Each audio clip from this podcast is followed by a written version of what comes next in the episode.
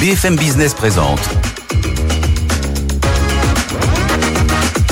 Thomas Asportas. 90 minutes business avec vous, la libre antenne de l'économie. Et oui, la libre antenne de l'économie BFM Business avec vous, on en direct jusqu'à 13h30 pour répondre à toutes vos questions. Notre thème aujourd'hui, la santé mentale au travail et pas uniquement parce qu'on est lundi, mais parce que c'est un sujet fondamental pour répondre à vos questions. Deux experts en plateau. Bonjour à tous les deux. Bonjour Manon Lamotte, merci d'être là. Vous êtes avocate associée en droit du travail chez Eversheds Sutherland Paris. J'ai bien fait de réviser mon anglais ce week-end. Et à vos côtés, Camille Puech, bonjour. Bonjour Thomas. Vous êtes fondateur et président de Cali Social. Euh, pour ceux qui vous connaissent pas encore, Cali Social, vous pouvez d'un mot nous expliquer ce que vous faites? Euh, on est euh, une organisation qui euh, aide les organisations à prendre soin des salariés. Voilà, on est un des leaders français Ah bah. de santé mentale au travail. C'est aussi simple que ça, même si dans la pratique, j'imagine que c'est compliqué. Alors déjà, santé mentale, on a tous une idée de ce que ça veut dire, mais est-ce que l'un et l'autre, vous pouvez nous expliquer concrètement de quoi on parle? Alors déjà, en droit, il n'y a aucune différence entre la santé physique et la santé mentale. Ah, ça déjà, c'est un point important. ouais. Exactement, les deux sont protégés exactement de la même façon. En pratique, la différence, je dirais, de mon point de vue, c'est que euh, les atteintes à la santé physique, elles sont très matérielles, elles sont facilement identifiables. Visible. Et exactement, en termes de santé mentale, c'est beaucoup plus difficile à appréhender pour euh, beaucoup de raisons, notamment parce que c'est pas aussi mécanique, ça dépend pas des équipements, des installations. Et chez vous, chez Cali Social, Et, et, alors, je vais pas vous rep- faites l'accompagnement sur les deux volets. Alors, Physique, non, non, mental, la santé en général, quoi. non, non, on fait vraiment spécialisé sur la santé mentale. Ah, ok. Euh, je vais pas refaire la définition de l'OMS sur sur ce qu'est la santé mentale, mais concrètement, c'est c'est tous les facteurs qui affectent la santé au, au niveau de la, du mental de l'individu, donc Mhm. euh, au niveau de son, son psychique. Et, et ce qui est particulier, c'est que ça peut être aussi physique, hein, parce que le, le stress, l'anxiété, Ouais. la dépression ont des manifestations physiologiques, Ouais. et donc parfois ça peut être un stimuli euh, mental, mais qui peut avoir des ça. répercussions sur euh, la santé physique de l'individu. Ouais, c'est quand on somatise, quoi. Quand on dit qu'on somatise. Somatisme et les, les troubles musculo-squelettiques, par Ouais. exemple, sont très très, enfin un des gros facteurs de, de, de, de, de survenance des troubles musculo-squelettiques, c'est le stress justement et la surexposition des muscles Hum. à euh, une trop forte dose de glucocorticoïdes. Enfin, euh, très simplement, c'est euh, le, le sucre qui vient dans les muscles pour être plus fort face à un événement nouveau. C'est comme Mhm. ça que fonctionne le stress. Et alors, donc on, on entend bien sûr parler de santé mentale, mais il y a des termes qui reviennent encore plus fréquemment quand on parle de burn-out, quand on parle de risques psychosociaux. Tout ça, ça tombe dans cette catégorie de la, de la santé mentale, au sens très large, quoi. Au sens, alors au sens très large, oui. Nous, nous, on avantage, c'est que euh, quand on, accompagne les organisations à prendre soin de ses, de, ses collaborateurs, Mhm. Euh, effectivement, nous on brasse extrêmement large. Il y a pas de, il y a une grosse porosité, si vous voulez, en santé mentale entre la vie personnelle et la vie professionnelle. On Ouais. peut pas considérer que le matin, quand tu arrives au bureau, tu laisses tes problèmes à la maison et inversement. Ouais. C'est dans les deux sens. Ouais.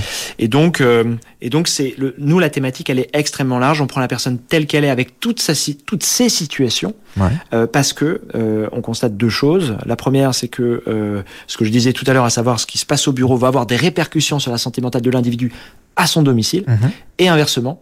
Et, et une des manifestations euh, des, des troubles de santé mentale, c'est comme ça qu'on les appelle, mais des, du stress, des tendances anxieuses, des tendances dépressives, du burn-out, ça va être notamment euh, une fatigue, une surexposition des émotions. Et cette, cette surexposition des émotions va se manifester par de l'agressivité au travail, quelle que soit l'origine du trouble. Et l'agressivité au travail, bah, c'est un problème. C'est un problème déjà parce que dans la culture des entreprises, l'agressivité, ça fait pas partie euh, de, de ce qu'elles sont, Mmh. euh, mais aussi parce que l'agressivité, c'est une violence, et les violences au travail sont interdites. Bien sûr, mais alors vous soulevez un bon point. Est-ce qu'une entreprise est responsable ou doit en tout cas euh, monter au créneau pour gérer les problèmes personnels, ce qui se passe dans la sphère privée une fois qu'on est sorti de l'entreprise Alors moi, moi, Même si ça rejaillit après évidemment sur le, le- le fonctionnement quotidien de l'entreprise, mais est-ce que c'est à l'entreprise de gérer ça?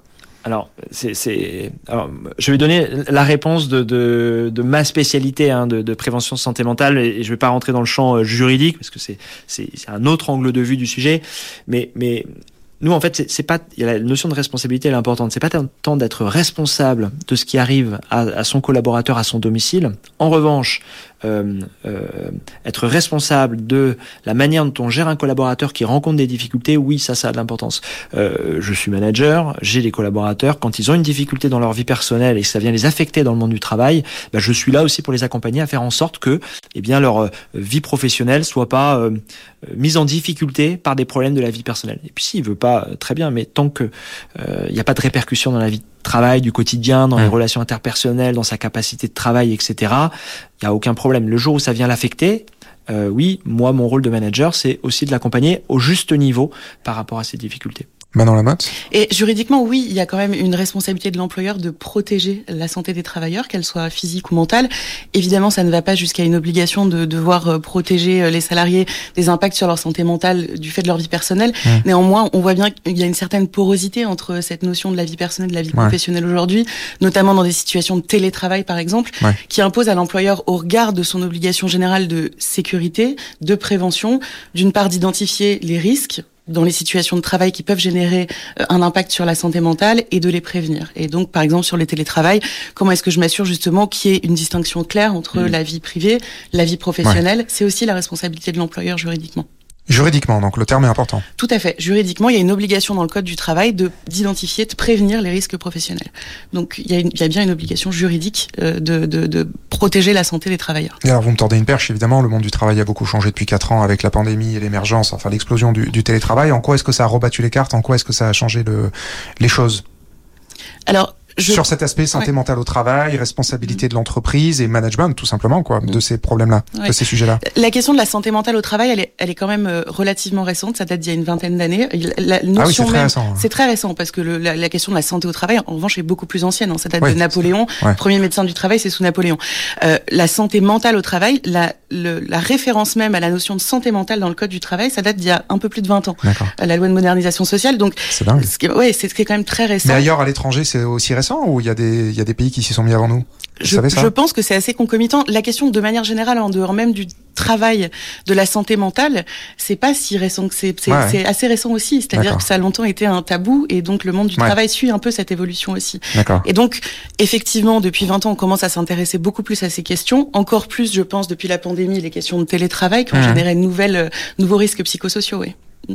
Chez vous, chez Cali Social, comment est-ce que, est-ce que, voilà, effectivement, vous dites qu'on est rentré un peu dans, un, dans une nouvelle ère avec ce télétravail, avec ce travail à distance. Le... Oui, et puis que ça a encore un peu rebattu toutes les cartes en termes de santé Je vais revenir un petit peu avant, vous parler de la, la, pandémie, parce que la simple pandémie, déjà, euh, on, on, constate sur les, les, les, études de Santé publique France, euh, Covid-Prev, que la part des Français qui présentent des troubles psychosociaux a été multipliée par deux entre avant crise et aujourd'hui. Aujourd'hui, ça se stabilise, c'est stable à un niveau qui est deux fois supérieur à ce qu'on avait avant la Covid. Donc on a un premier effet, c'est que tout le monde, depuis la Covid, a plus de stress, de tendances anxieuses et de tendances dépressives. Ça, Pardon, quand vous dites tout le monde, c'est tous les, enfin la population active, tous les la population active. La ah, population, active. Population active. Ah oui, donc il y a deux fois plus de gens. Deux fois euh, plus. euh, on avait 10% des Français qui étaient en état dépressif. Ne pas confondre avec la maladie anxio-dépressive. L'état dépressif, on, on, va tous traverser des états dépressifs, des épisodes dépressifs. Voilà, c'est globalement, c'était une personne sur dix avant euh, Covid. Aujourd'hui, on est à 18% de la population française active. Ouais. Et euh, l'état anxieux, même chose. Hein, on va tous traverser des états anxieux, des épisodes euh, anxieux. Euh, c'était aux alentours de 12-13%. Aujourd'hui, on en est à 25% à cet ah instant où je vous parle. Ouais, ouais. Euh, c'était la Covid. Les deux chiffres ont doublé quand même. Les deux chiffres ont doublé. Il y a d'autres chiffres qui ont, qui ont, doublé, mais euh, on va pas rentrer dans le, dans le, détail de ces études. Mais, euh, mais globalement, les troubles de santé mentale ont doublé. Mmh. Voilà. Euh, et il et, et, y a la Covid qui a provoqué ça. Et après, c'est la guerre en Ukraine, les ruptures d'approvisionnement, ouais. l'inflation, euh, les énergies, mmh. l'éco-anxiété, etc. Donc on a plein de facteurs qui euh, génèrent une crainte sur l'avenir. Et donc c'est le, le mécanisme mental de protection quand on a des craintes envers l'avenir, c'est l'anxiété. Hein. C'est le, ça met le, cerveau en suractivité pour pallier à ce qui va nous arriver. Et euh, donc ça, c'est le premier point qui a énormément changé la donne, parce que concrètement, quand euh, bah, c'est très simple. Ah bah, clairement, il y a deux fois plus de stress dans le monde du travail. Là, exactement. À vous écouter. Donc euh, clairement, ça a changé la donne. Exactement. Euh, donc ça, ça, change la donne. Et le deuxième ouais. facteur, c'est le télétravail. Et le télétravail, qu'est-ce que c'est? C'est une augmentation de la porosité entre la vie professionnelle et la vie personnelle. Mmh. Et, et, et c'est beaucoup plus complexe à, à, bien des égards parce que euh, on ne maîtrise pas euh, justement la manière. Autant quand la personne est au bureau, il y a une certaine forme de maîtrise, de, de, de, de, de, de cloisonnement entre la vie professionnelle et, et, la vie personnelle. Autant à la maison, on ne sait pas euh, ce que les autres font. Euh, et, et, et l'autre facteur, c'est que euh, les gens se voient moins aussi. Donc ça a baissé les liens de solidarité ouais. dans les organisations qui ouais est un facteur de protection pour éviter justement le stress, tendance anxieuse et dépressive, c'est avoir des collègues avec qui partager ce que l'on vit. plus on est en télétravail, moins on a cette capacité-là, et donc ça, ça a eu des effets je vais pas dire d'aggravation, en tout cas, ça a rabattu les cartes parce que je pense que on est, la société est globalement satisfaite du nouveau modèle euh, hybride. Ouais. En revanche, clairement, on n'est pas au niveau Enfin, la, la, société française n'a pas réussi à se mettre au niveau de cette nouvelle contrainte auquel on, on, est tous confrontés, des risques que ça occasionne sur la santé mentale. Moi, mais quand même, à, vous écouter, au final, maintenant on a quelques années de recul sur le télétravail. Est-ce que vous diriez que ça a quand même apporté du bien-être aux salariés ou finalement davantage de stress? Vous, dans les retours que vous avez, dans les contacts que vous avez, qu'est-ce que Qu'est-ce que vous ressentez Qu'est-ce que vous voyez? Je, je, je, vais, vous faire une réponse de Normand, mais ça nous a apporté une amélioration du sentiment de bien-être des Français et une dégradation euh, des, de l'état de la santé mentale des travailleurs. Donc on a les deux en fait. Et, et, oui, c'est un paradoxe total, quoi. C'est un grand écart plutôt. Disons que c'est voilà, c'est à la fois mieux et à la fois moins bien. L'avantage, c'est que le mieux, il est durable. Le moins bien, il peut se travailler, il peut se résoudre. Et c'est ça ce qu'on s'attache à faire, c'est comment maintenant on réussit à travailler avec ces nouvelles contraintes à auxquelles on n'était pas habitué. Et j'ajouterais sur ce sujet que quand, euh, oui, quand le, la, la, pandémie est arrivée, les organisations ont mis en place le télétravail de manière extrêmement précipitée et dans l'urgence. Exactement. Aujourd'hui, on est vraiment dans une phase, en tout cas nous, c'est ce qu'on voit avec les entreprises avec lesquelles on travaille, où on est sur une approche beaucoup plus réfléchie du télétravail, en lien avec les partenaires sociaux, justement comment on l'organise pour euh, faire face à ces risques-là, les identifier et les, et les prévenir. Bon, même si on n'a pas encore répondu à toutes les questions, manifestement. Alors, très concrètement, qu'est-ce qu'une entreprise peut faire pour soulager justement euh, ses salariés? Alors, d'un point de vue juridique, euh, elle doit effectivement faire ce travail de cartographie, c'est-à-dire déjà avant même de prendre des mesures, il faut savoir à quel risque on fait face. Et ça, ça dépend de chaque entreprise, ça dépend de chaque service. Les risques pour la santé mentale sont pas les mêmes dans tous les départements d'une entreprise.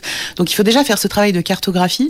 Parfois être Donc ça, c'est le service juridique d'une entreprise qui s'en occupe. C'est pas forcément le, service juridique. Je pense que c'est les deux. C'est à la fois le service juridique, les RH, et c'est très important aussi de discuter avec les salariés sur le terrain, avec les managers, ah bah, forcément, parce que c'est eux qui connaissent la réalité du terrain qui connaissent ce que vivent les salariés et qui sont à même de faire cette cartographie, cartographie là avec les RH, avec le service juridique. Et une fois qu'on a fait cette première étape, qui est celui de cartographier, d'identifier, c'est effectivement de réfléchir aux mesures qui sont à même, non pas forcément d'éliminer ces risques-là, c'est pas forcément l'objectif de les éliminer, mais de réduire leur occurrence et leur, et leur gravité. Camille Puech, très concrètement, puisque vous, c'est votre quotidien, justement, oui. qu'est-ce qu'on peut faire pour soulager les salariés, euh, les aider à aller mieux? Alors, déjà, il y a un, un, élément très important du télétravail versus euh, le travail au bureau, c'est que le système de management par le contrôle fonctionne pas en télétravail. Vous pouvez pas surveiller ce que les gens font et, et, ça fonctionne. Le télétravail fonctionne par la confiance. Et donc ça impose. Même s'il y a des techniques. Enfin, ça fait beaucoup parler, hein, mais il y a des, des, des, oui, mais des techniques qui existent de surveillance par les caméras, etc. Et, des, des banques notamment, mais enfin aux États-Unis notamment, on entend beaucoup parler de ça. On en entend parler parce que ça ne marche pas. On en entend parler parce que ça fait scandale, parce que etc. etc. Non, non. Et on, entend, on va parler de ce qui fonctionne bien, c'est euh, mettre de être sur cette logique de autonomie responsabilité. Euh, le, le contrôle, c'est quand on donne pas d'autonomie pas de responsabilité, on donne un process, donc on contrôle que le process est, exécuté. Ah le modèle, les nouvelles formes de travail vont beaucoup plus sur des logiques de je te donne une responsabilité, je te donne l'autonomie et je, je, je, t'accompagne dans la réalisation de ton exercice, je t'aide à comprendre comment ça fonctionne et je et, mais ensemble on va atteindre un objectif et un résultat.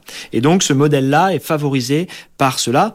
En revanche, on, on, on, change pas une culture de travail qui a des dizaines d'années euh, en l'espace de 2-3 ans.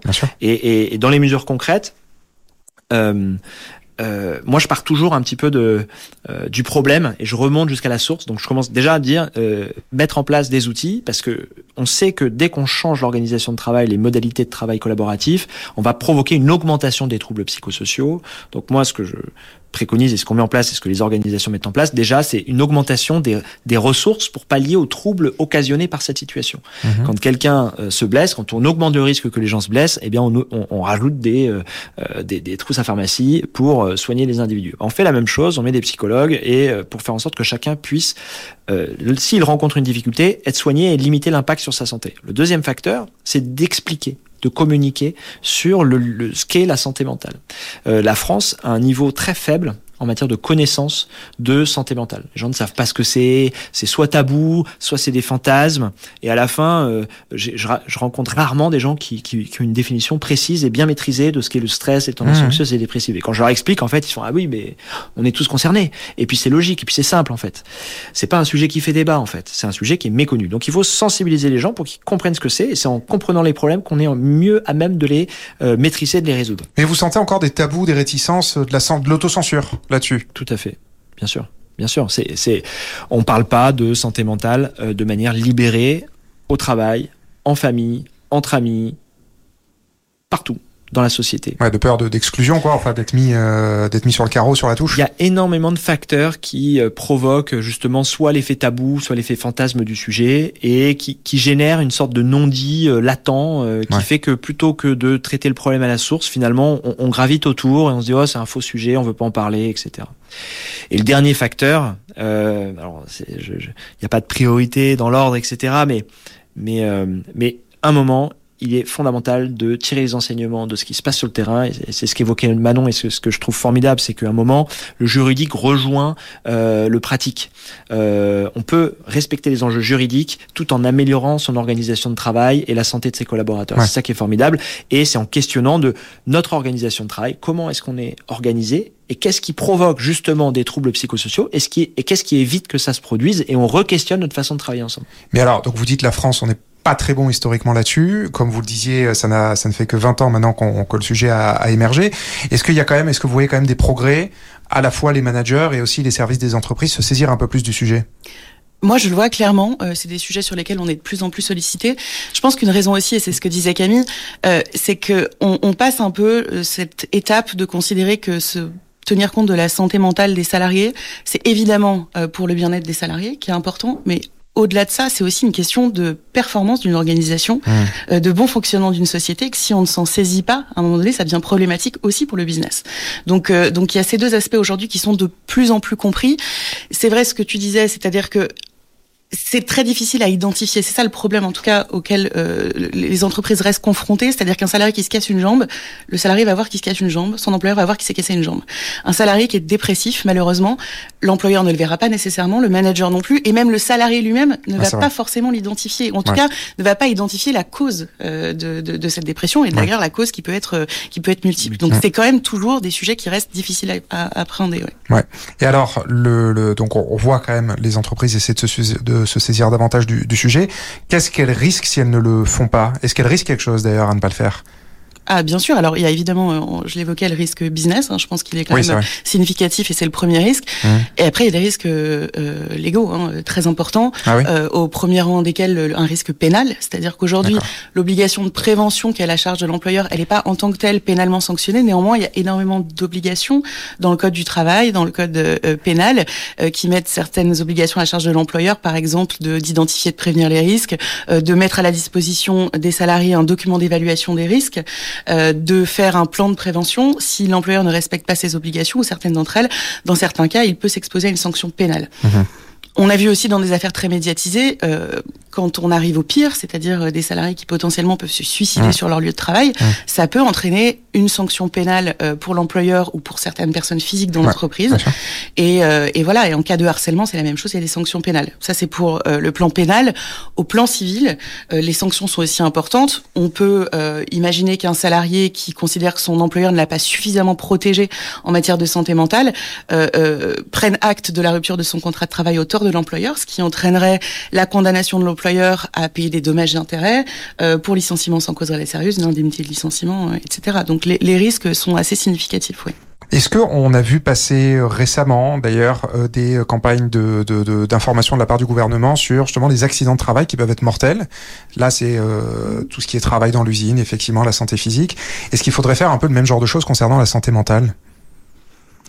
Alors, oui, après, je, trouve que le gouvernement agit beaucoup hein, sur le sujet. Euh, on a eu énormément d'actions, d'initiatives qui ont été mises en œuvre pendant le Covid. C'était déjà avant. Euh, la santé mentale a fait, part, fait partie des enjeux prioritaires euh, du gouvernement.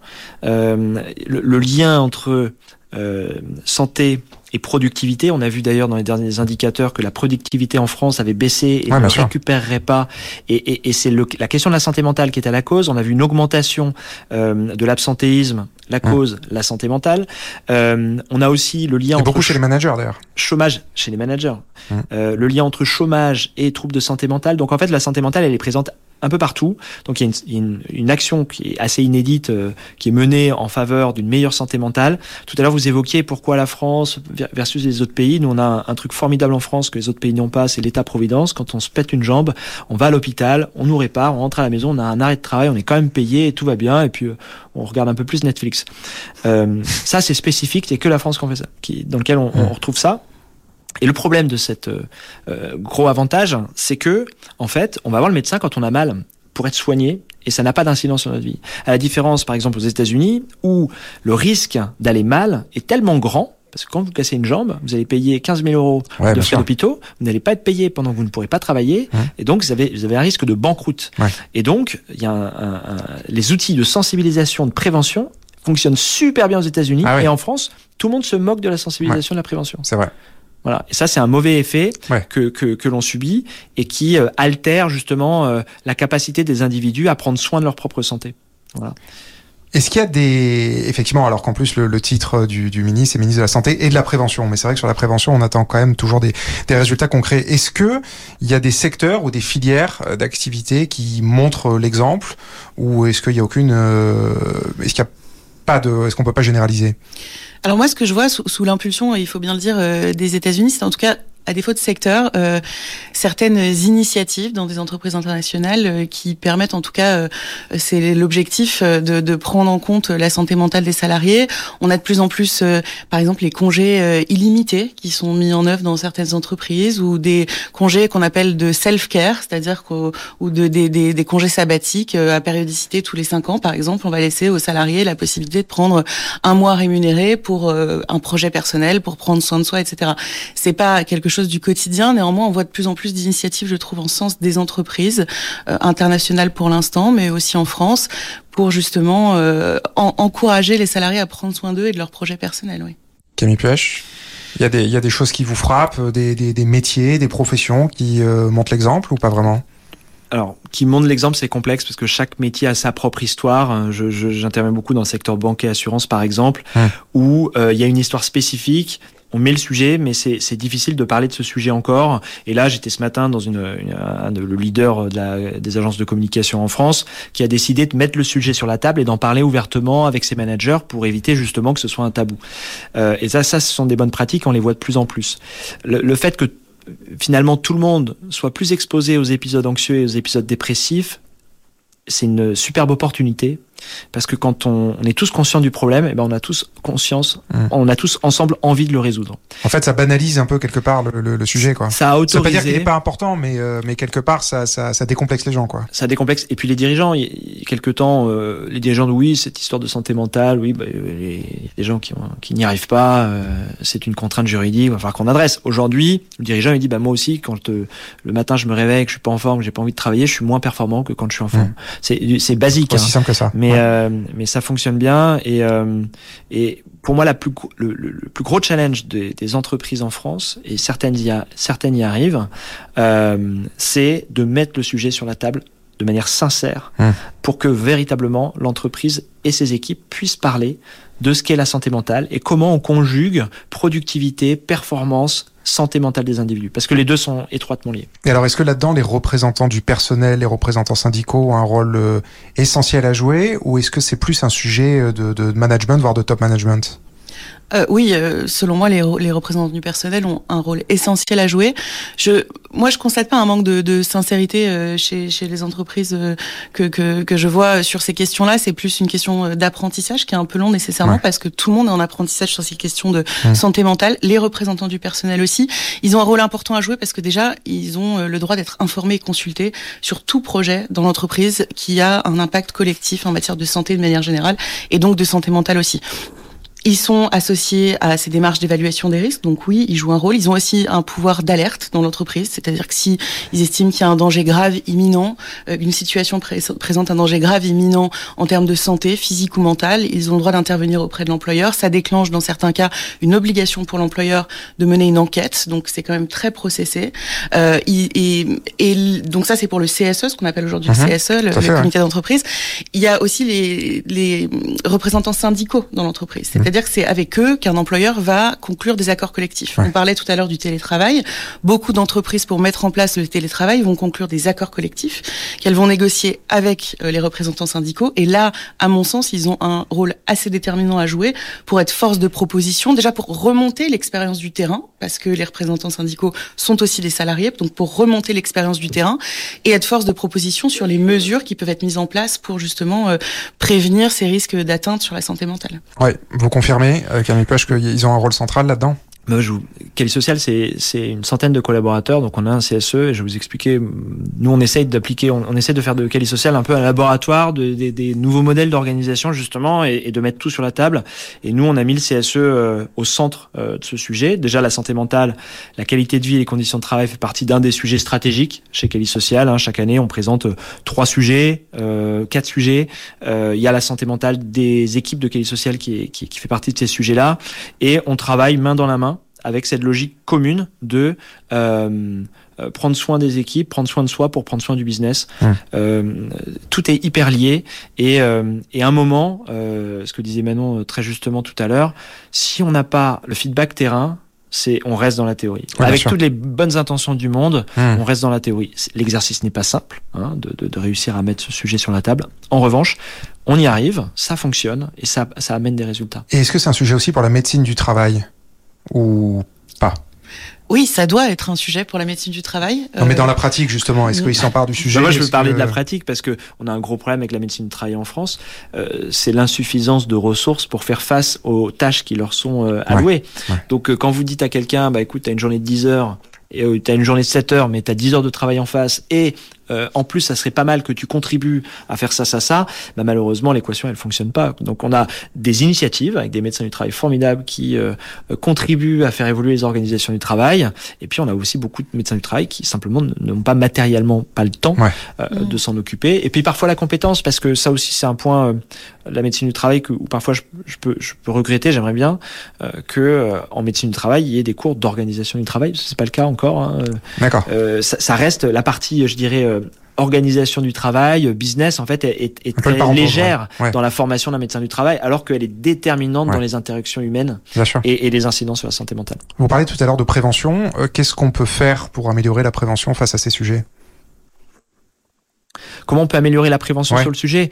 Euh, En fait, c'est la, la, euh, la, première étape. Enfin, il y a, y a, deux facteurs. C'est très simple, hein, mais la première étape, déjà, c'est de mobiliser la direction pour que ce soit un sujet stratégique et pas un sujet connexe ou une contrainte euh, et que ce, soit euh, dans les, la verticale de la communication de l'entreprise. J'en parlais encore ce matin, on se disait mais voilà euh, avec l'entreprise dans laquelle j'intervenais, euh, il faudrait qu'à chaque point on rappelle ce point-là, mais vraiment que ça fasse partie de, de la du management, du leadership de l'entreprise. Et, euh, et, après, le deuxième facteur qui, qui pose encore des difficultés, c'est comment on communique au travail. Et, et, je vois, on intervient dans des usines, par mmh. exemple. Bah, c'est encore compliqué. Hein. Tout le monde a un smartphone, mais on peut pas communiquer sur le smartphone des gens parce que c'est perso. Donc comment on communique? On met des affiches. Donc on est un peu. Il y a encore plein de zones où le canal de communication ah fait défaut. On n'arrive pas à trouver la capacité, le, le, le, moment où on va pouvoir passer un message clair euh, à tout le monde. Et ça, c'est encore un problème. Manon Lamotte Oui, je, je, suis assez d'accord avec ça. Euh, il n'y a pas de moyen juridique. Euh, je pense que ça doit transparaître dans la culture de l'entreprise. C'est vraiment une question à intégrer dans une culture d'entreprise. C'est mmh. pas sur un sujet en particulier ou sur une réunion en particulier avec les salariés qu'il faut évoquer cette question de la santé mentale. C'est un peu dans toutes les dimensions euh, du management d'une entreprise et, euh, et de sa gestion au quotidien qu'il faut montrer euh, à, un ensemble de collaborateurs que cette question a de l'importance et qu'aussi euh, ils ont la possibilité de prendre la parole sur cette question. Ouais, sentir que c'est un sujet quotidien. Exactement. Comme quand on parle de, de, de RSE, décarbonation, ce genre de choses, sentir que c'est pas un sujet parmi d'autres qu'on va adresser à tel ou tel moment, mais que c'est ça fait vraiment partie de la du quotidien de la boîte, quoi, et de sa bonne marche en fait, tout le monde traverse des épisodes dépressifs, tout le monde traverse des épisodes anxieux, et heureusement, euh, j'ai envie de dire, parce que euh, voilà, donc c'était mécanisme de protection, dépression, mécanisme de protection. Donc euh, par rapport à l'absence de sens, euh, je disais l'autre jour, euh, si, si t'as pas de tendance dépressive en 2023, va voir un psy,